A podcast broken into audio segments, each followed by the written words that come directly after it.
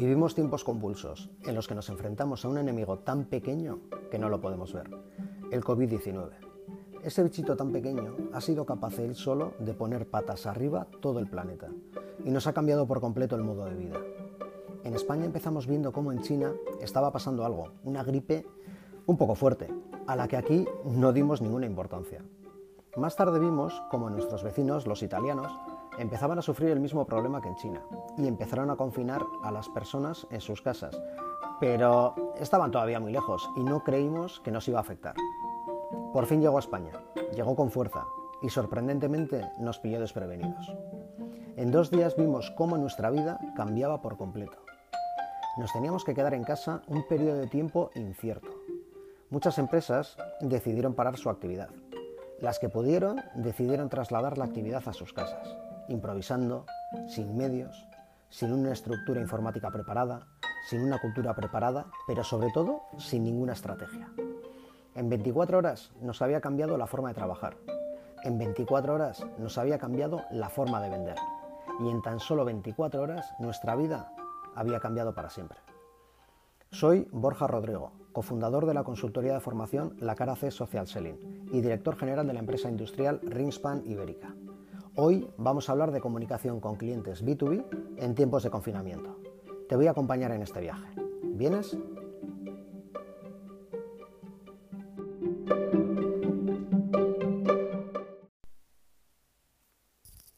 El primer día trabajando desde casa todo es diferente.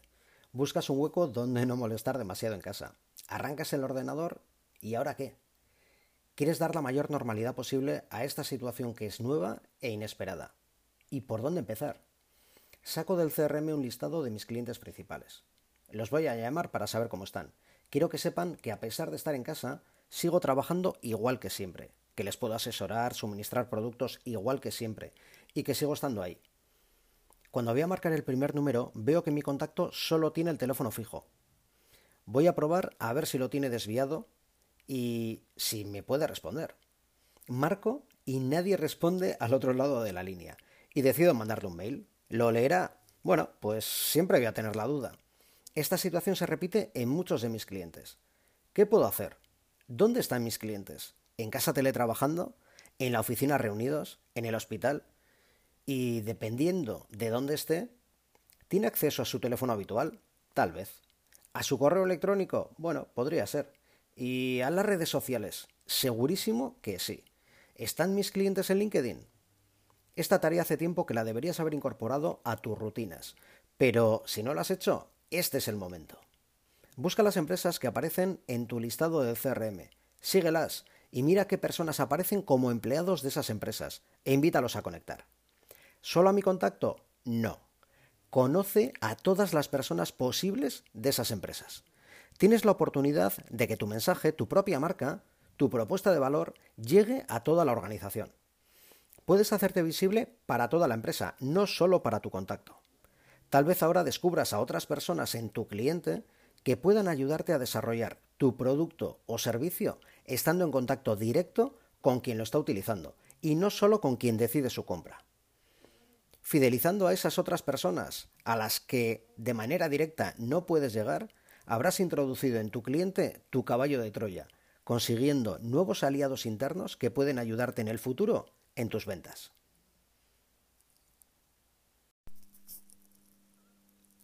Por fin llegas a contactar con tu cliente. Ya sabes dónde está y tienes la oportunidad de hablar con él. ¿Y ahora qué le dices?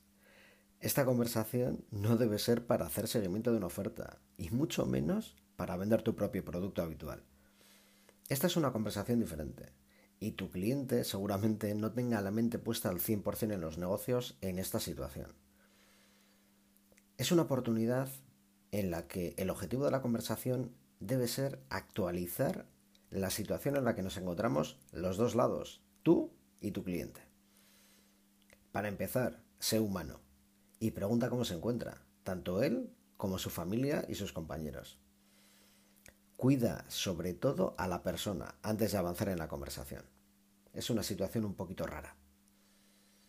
En cuanto al asunto, es fundamental conocer si tu cliente está trabajando desde la empresa, desde casa o simplemente igual no está trabajando porque la empresa ha cerrado temporalmente la actividad.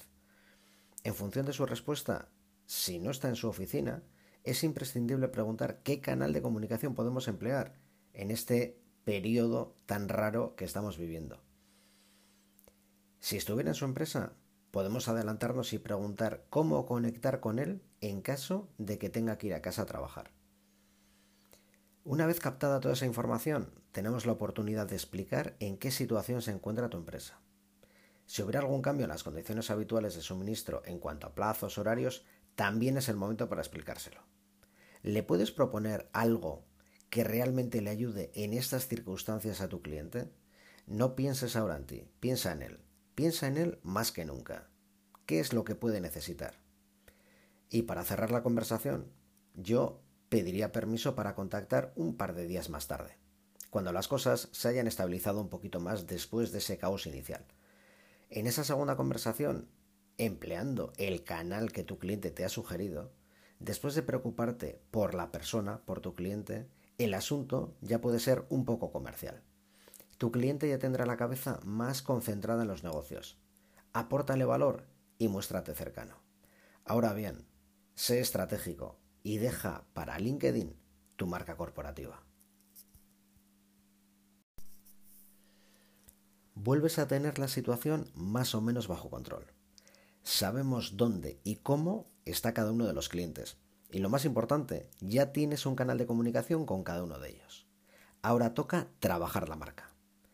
Pero toca trabajarla en un escenario completamente nuevo y diferente a lo que has hecho hasta ahora. Para llegar al mayor número posible de contactos, yo te diría que utilices las redes sociales. Y si tu negocio es B2B, sin duda tu canal es LinkedIn. La estrategia que tenías hace dos semanas la puedes tirar a la basura, porque ahora mismo no vale para nada. Si la tenías mucho cariño, lo siento, pero tienes que ir a por una nueva.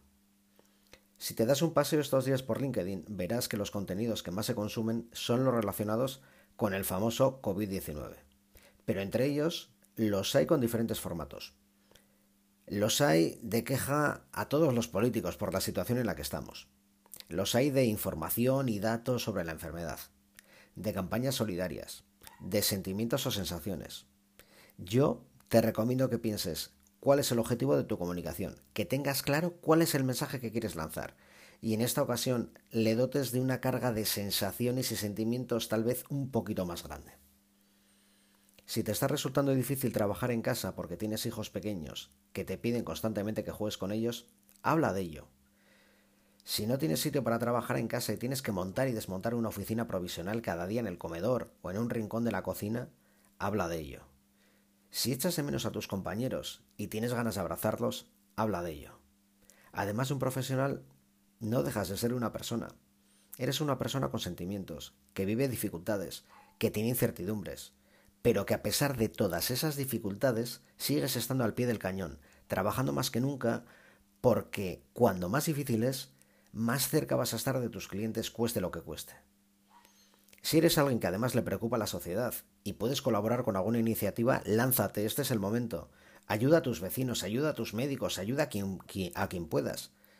Si tienes ganas, cuéntalo, no por sacar rédito de ello, sino porque es parte de ti, es parte de la persona que hay detrás del profesional que eres, porque te preocupa y sobre todo porque además puedes inspirar a otros. Saca tu vena de líder. Es momento de transmitir la mayor normalidad posible en tu negocio y que eres capaz de afrontar y vencer todas las dificultades que te vas encontrando en tu camino.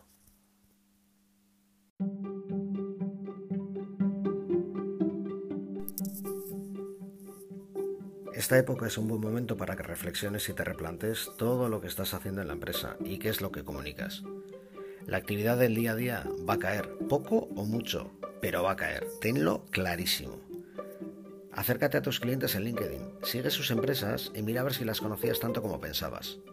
Conecta con tus contactos y mira a ver de qué hablan, qué temas les interesan, a quién siguen, investiga un poquito más sobre ellos. Pero no solo a tus contactos, también al resto de empleados de la empresa. Acuérdate de lo importante que es llegar de una forma directa a esas personas que no puedes llegar de otra manera.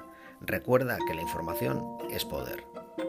Comunica que estás ahí, que no desapareces, que estás el primero en el campo de batalla para lo que necesiten de ti tus clientes.